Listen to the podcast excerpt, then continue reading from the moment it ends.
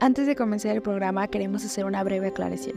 En Hangul Experience hemos hecho un esfuerzo por recabar las fuentes más confiables y precisas para obtener la información presentada. Los datos históricos y cualquier información relevante compartida aquí han sido obtenidos de las más diversas fuentes de información en un intento para brindar una perspectiva completa. Nos esforzamos por presentar una visión imparcial y equilibrada de los temas tratados.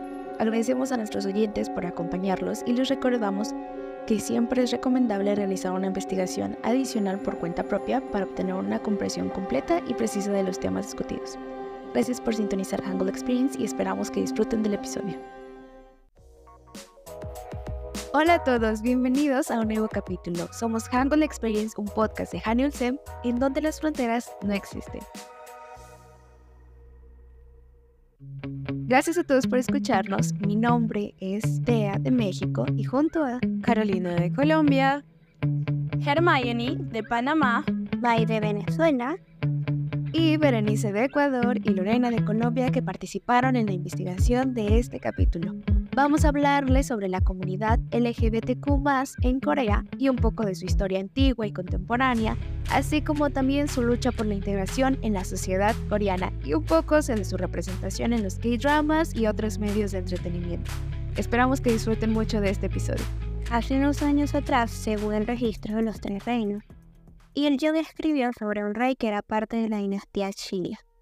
El rey estaba destinado a solo tener hijas y debido al momento histórico en el que nos estamos enfocando, el rol de la mujer no era precisamente asumir las riendas de un mandato, es entonces como él quiere un hijo. Así que le pide a los dioses que le den uno. Los dioses lo escuchan y es así como nace Yoguan. A la edad de 8 años se convirtió en el gobernante número 36 de su dinastía.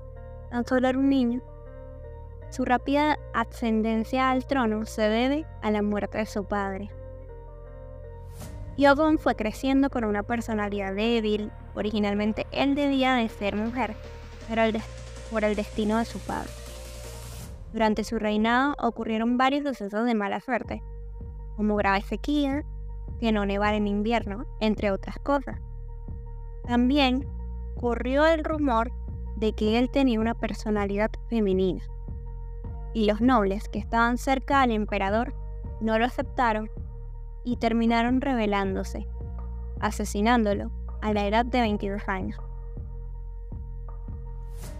Wow, qué decisión tan horrible. Aunque te comento que dentro de la misma dinastía existió un monje budista que vivió durante el reinado del rey Hoxon según los rumores, se cree que fue amado y buscado por varios hombres aristócratas de Shila y hasta un emperador chino de la dinastía Tang lo deseaba.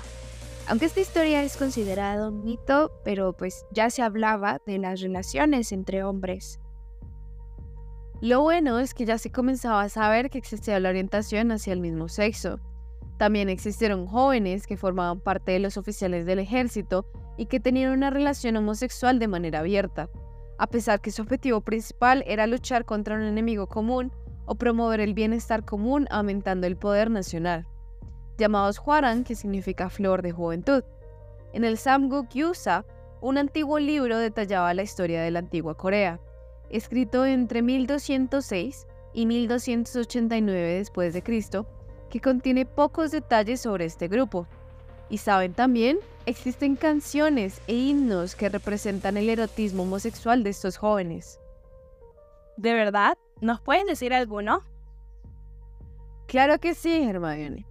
Hay un himno tusita de Wolmyeong escrito en este estilo durante el reinado de Gyeongdok, una canción devota en honor a Maitreya, quien era conocido como un apuesto muchacho Huaran, y Song for a Dead Sister que fue escrita en honor a un alma muerta que murió en la batalla.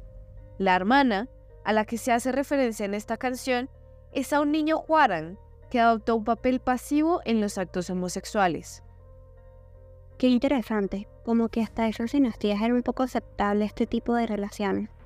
De hecho, en la dinastía Goryeo, la actividad sexual homosexual se le conoce como dragón y sol, ya que implicaba la unión de los dos símbolos masculinos, Por ejemplo, el último rey, Hong Min, conocido por ser un erudito, pintor, calígrafo, como por la pederastia con chicos que solo eran para el rey o Cha Ye-win.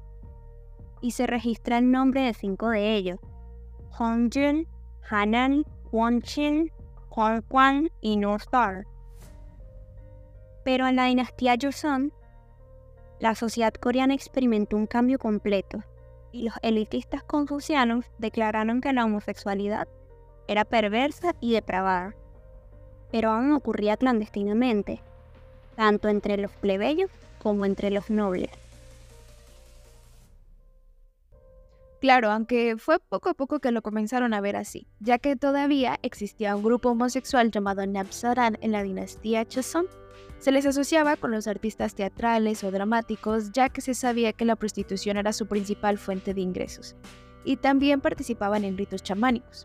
Cabe recalcar que también hay Namsadan que practicaban la heterosexualidad.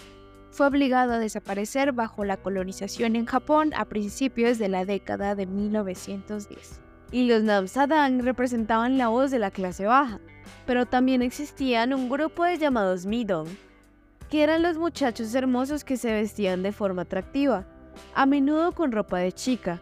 Desempeñaron la prostitución masculina para la clase dominante rural, y causa que a los ojos del neoconfucianismo, estas relaciones las consideraban inmorales. El grupo de los Namsadang fueron tratados como personas inferiores.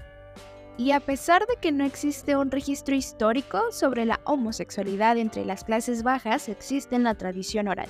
Años más tarde se crearon organizaciones como es el caso de Chingusai para proteger y dar visibilidad a los hombres gays y Kirikiri en el caso de las lesbianas. Cuéntanos un poco sobre el Chingusai. Claro, según la historia, eh, desde diciembre de 1993, un grupo de siete personas decidió concentrarse en el activismo LGBTQ más. El grupo Chingusai se formalizó el 7 de febrero de 1994 organizando un seminario sobre la homosexualidad y el 3 de abril del mismo año publicaron sus experiencias de salida del armario a través de su primera producción gay, No Longer Sad or Ashamed, es decir, no más triste o avergonzado, que sirvió para dar mayor visibilidad a esta comunidad. Así esta organización se ha encargado de temas relacionados con la comunidad a través de reuniones, asesoramientos o publicaciones, tanto como para la aceptación como para prevenir las enfermedades de transmisión sexual, algo muy importante. En 1999, junto con Kiri Kiri, recibieron el premio Felipe de Sousa de la Comisión Internacional de Derechos Humanos de Gays y Lesbianas. ¡Wow! ¡Qué increíble todo lo que han logrado! ¿Hay alguna forma de pertenecer a la organización? Pues claro que sí, Caro. Para poder entrar, puede ser cualquier hombre gay adulto que apoye los derechos humanos de los homosexuales en Corea. Los miembros pueden participar todas las reuniones mensuales que se celebra la última semana de cada mes. Deben pagar una cuota de membresía de 10.000 won, que son 8 dólares aproximadamente y también pueden participar y preparar eventos que son patrocinados u organizados por Chingusai. Existe la membresía en línea que es solicitada por medio de la página de inicio de Chingusai. Y estos miembros pueden leer y escribir libremente en su página de inicio solo en idioma coreano. Y así, hasta el día de hoy, continúa con sus actividades para dar mayor soporte y concientización en Corea. Y ahora que sabemos de la historia coreana antigua, eh, quisiera hacer un poco de énfasis en la historia contemporánea del movimiento. Como escuchamos anteriormente, los 90 fue la época en donde surgieron muchas de las asociaciones que se enfocaban en apoyar a los individuos de la comunidad. Para ese entonces, según las investigaciones, pocas personas se identificaban abiertamente como parte de la comunidad. Era un tema muy tabú y muchos de los gays, lesbianas, bisexuales, transexuales y demás preferían andar con perfiles bajos, ya que la homosexualidad no era bien recibida en la sociedad coreana. Y aún en la actualidad puede que haya partes de la sociedad que piensen lo mismo. Pero llegó un punto donde se empezaron a formar grupos de estudiantes que apoyaban y estaban 100% a favor de los derechos LGBTQ, principalmente en el área de Seúl. Entonces, esta influencia de estos chicos fue poco a poco esparciéndose a otras universidades y es así como en noviembre del 91 se forma SAFO, una organización lesbo-bisexual.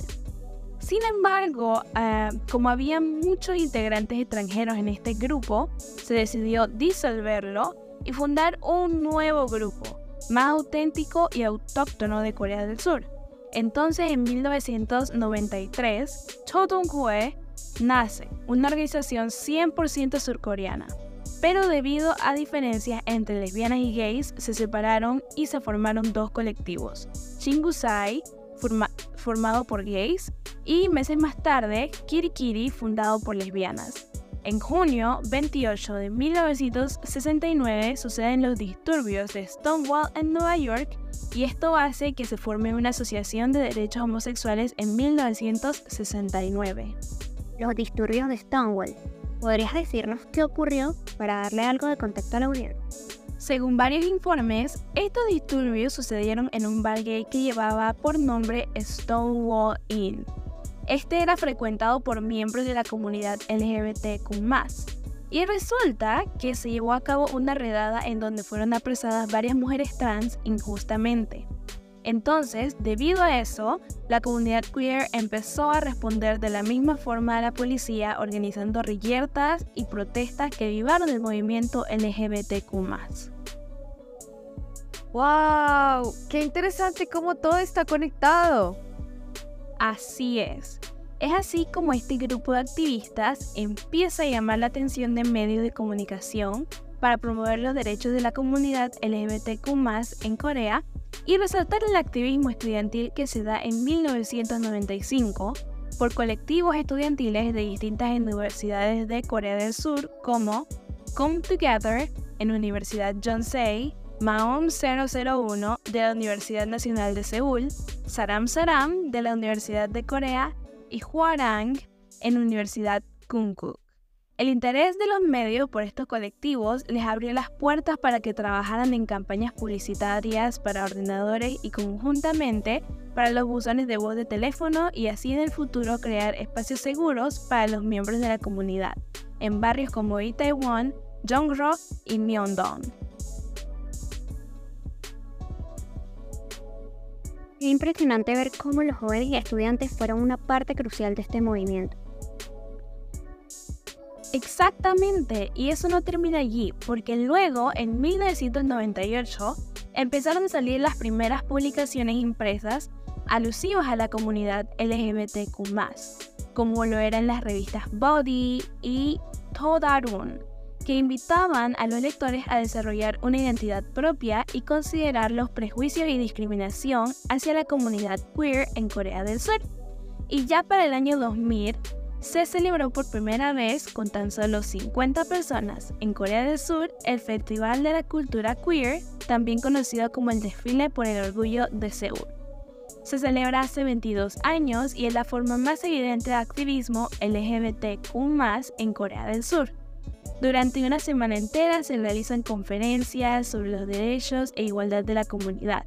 Se hacen muestras cinematográficas y se trata de concientizar al ciudadano común surcoreano sobre estos temas y visibilizar las identidades sexuales en este país.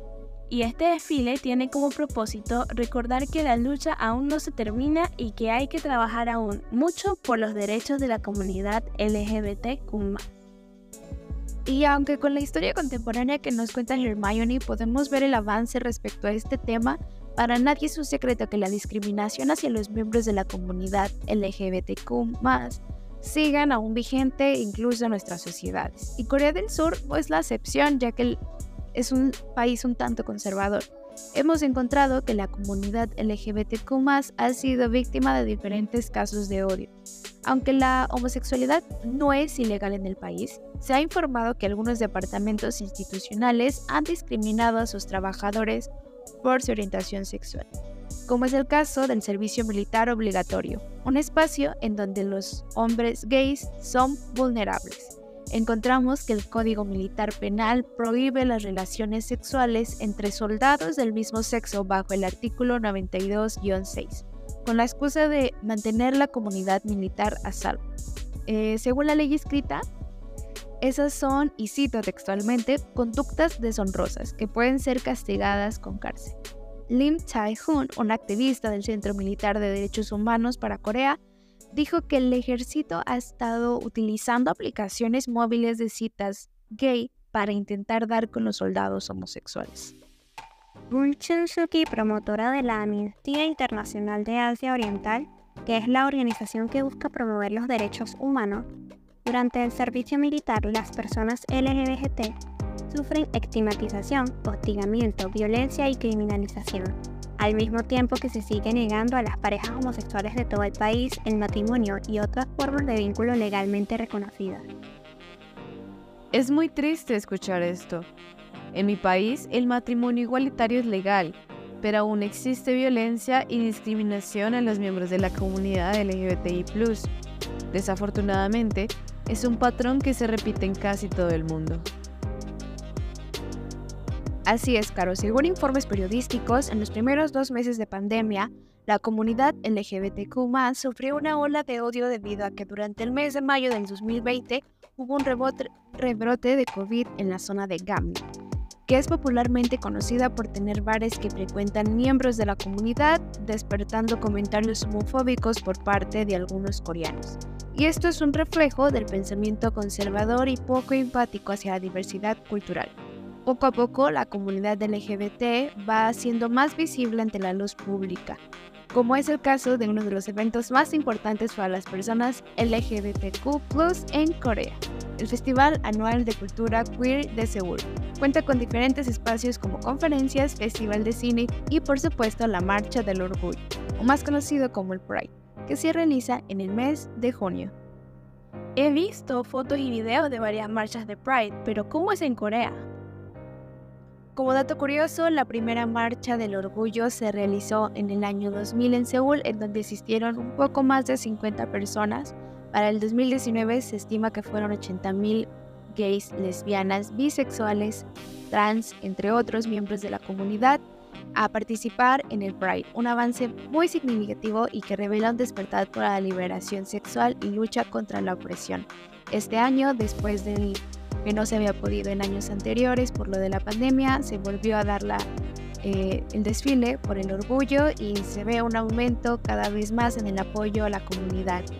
Aunque la participación en las marchas del orgullo va en aumento, muchos ciudadanos se reúnen el mismo día del Pride y organizan stands para manifestar en contra de la comunidad LGBT. Eh, diferentes asociaciones juveniles como padres de familias o grupos universitarios comentan que no están de acuerdo con las movilizaciones a favor de la diversidad sexual ya que degradan las familias y la sociedad. Pensamientos que mucha gente en nuestra actualidad aún cree, pero que en la sociedad coreana están aún más arraigados debido a su historia tradicionalmente guiada por la filosofía confucionista. Muy interesante ver cómo se reúnen en un mismo espacio posturas bien diferentes, además sin violencia. Si quieren saber más sobre las costumbres confucionistas y su papel en la sociedad patriarcal coreana, cómo han influido este, hasta la actualidad, te invitamos a escuchar nuestro episodio Hola Feminista Coreana. Además, tenemos muchos más episodios súper interesantes y de temas variados nos encuentran como Hangul Experience by Hanilsem en Spotify. Pero retomemos un poco la historia antigua y sus grandiosas historias y personajes, porque entonces podemos decir que desde la antigüedad corrientes filosóficas como el conservadurismo han predominado en su estructura social y han determinado lo que sería correcto e incorrecto para los coreanos. Como ella lo mencionó anteriormente, en la dinastía Joseon declararon que esos actos eran depravados y perversos, esa es una de las razones por la cual la comunidad LGBTQ en Corea sigue siendo un blanco fácil de rechazo y la discriminación. Pues la sociedad está experimentando cambios progresivos que existieron en algún punto de la historia, pero que fueron ocultados, y ahora parece un bucle narrativo. La historia se está repitiendo, pero en un momento diferente en la línea de tiempo. Es importante destacar eso que comentas, ¿Cuál es la finalidad? Crear derechos que los respalden tanto como individuos como comunidad, ya que esto les proporcionará cumplir un rol dentro de la sociedad como cualquier otro individuo.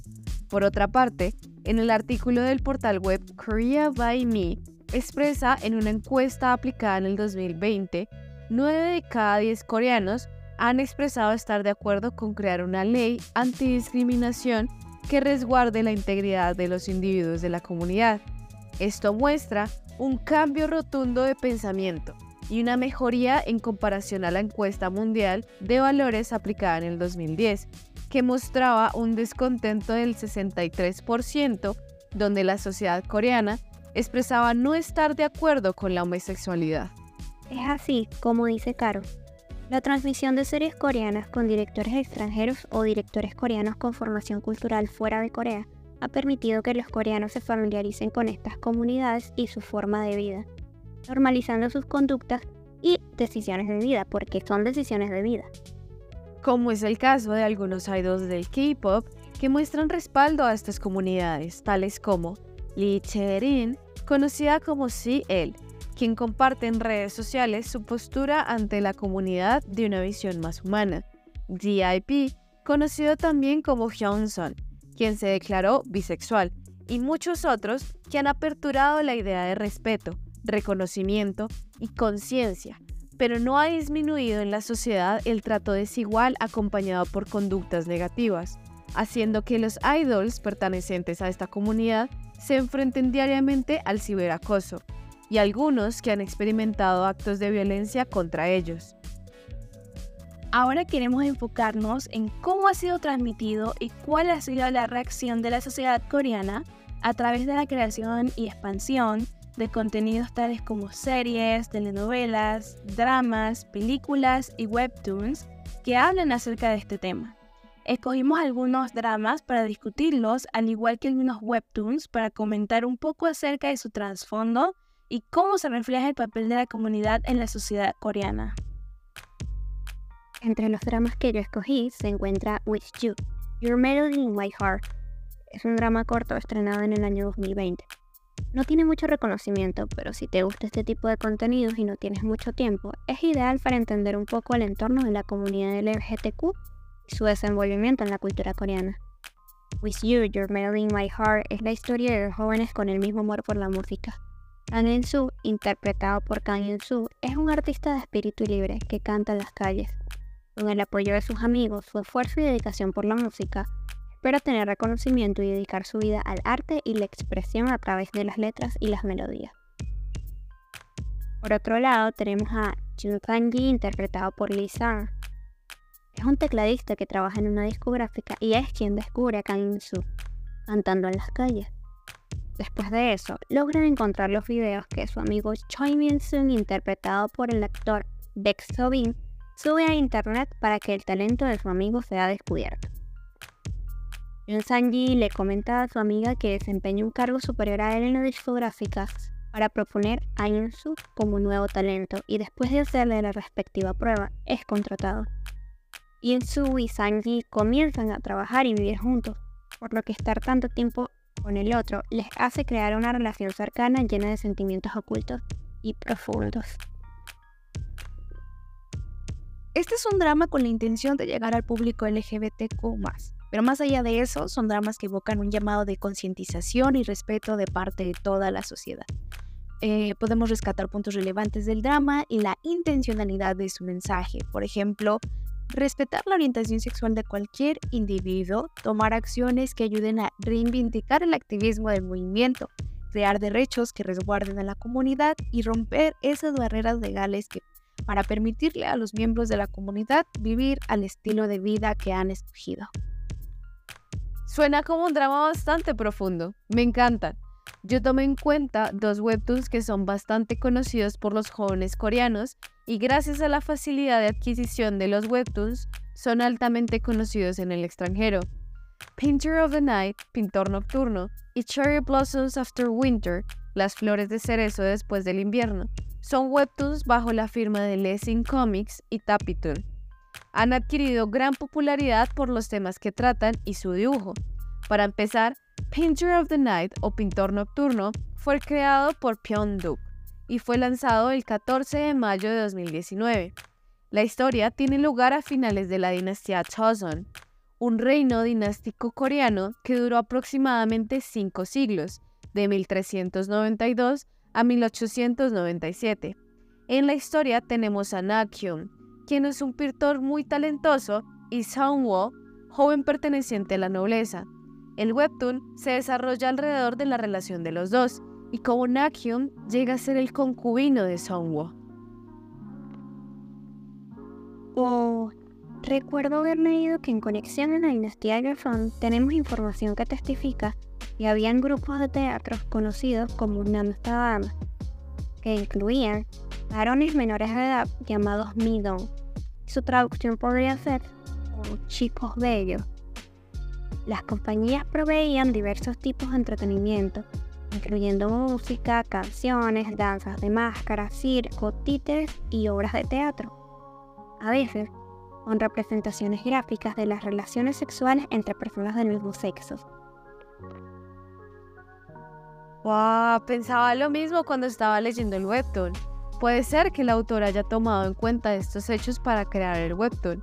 Lo cierto es que la historieta ha ganado bastante popularidad, coronándose como el mejor BL de 2019 de la categoría de Webtoon Get Award y posicionándose en los primeros puestos de Webtoon en los Estados Unidos. Para aclarar un poco, el término BL hace referencia a Boys Love, que traducido al español se refiere a amor de chicos.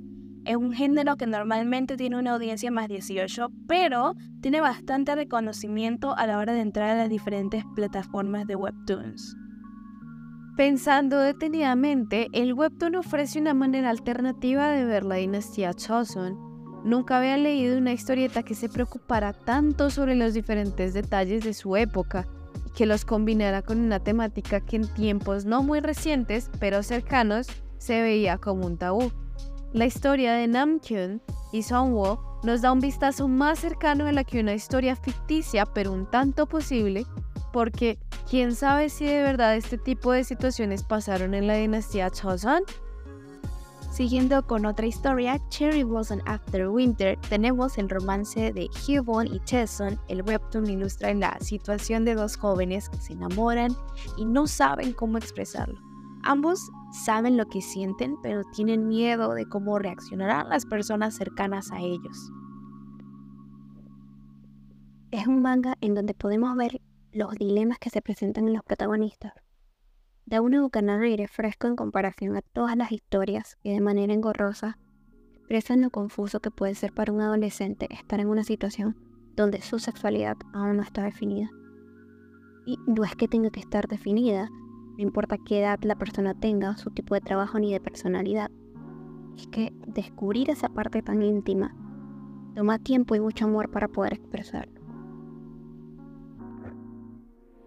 Estoy de acuerdo contigo. La historieta adquirió tanta popularidad que en febrero de 2022 sacaron el K-drama inspirado en el webtoon y este tuvo 8 episodios y se suman los K-dramas que rompen el pensamiento de la sociedad coreana.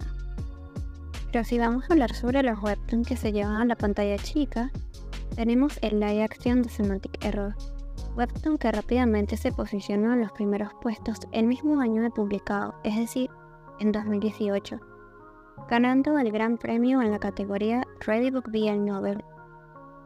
Entrando un poco en su temática principal, tenemos a Sang-woo, estudiante de ciencias de la computación, que terminó en un grupo de exposición con compañeros un poco perezosos, cosa que nos ha pasado a todos. Dentro de ellos estaba Yang Jae-jun, estudiante de arte. Yu Sang-woo es una persona muy rígida, no es por nada, pero me siento identificada con este personaje al 100%. Por ende, decide sacar a los compañeros que decidieron no hacer nada. Esto afecta a Yang Jae-jun, haciendo que no se pueda graduar.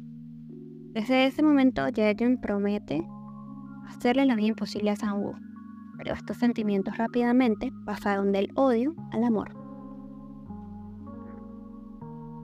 La descripción suena súper interesante. Cuenten chicas, ¿qué tal les pareció este K-drama?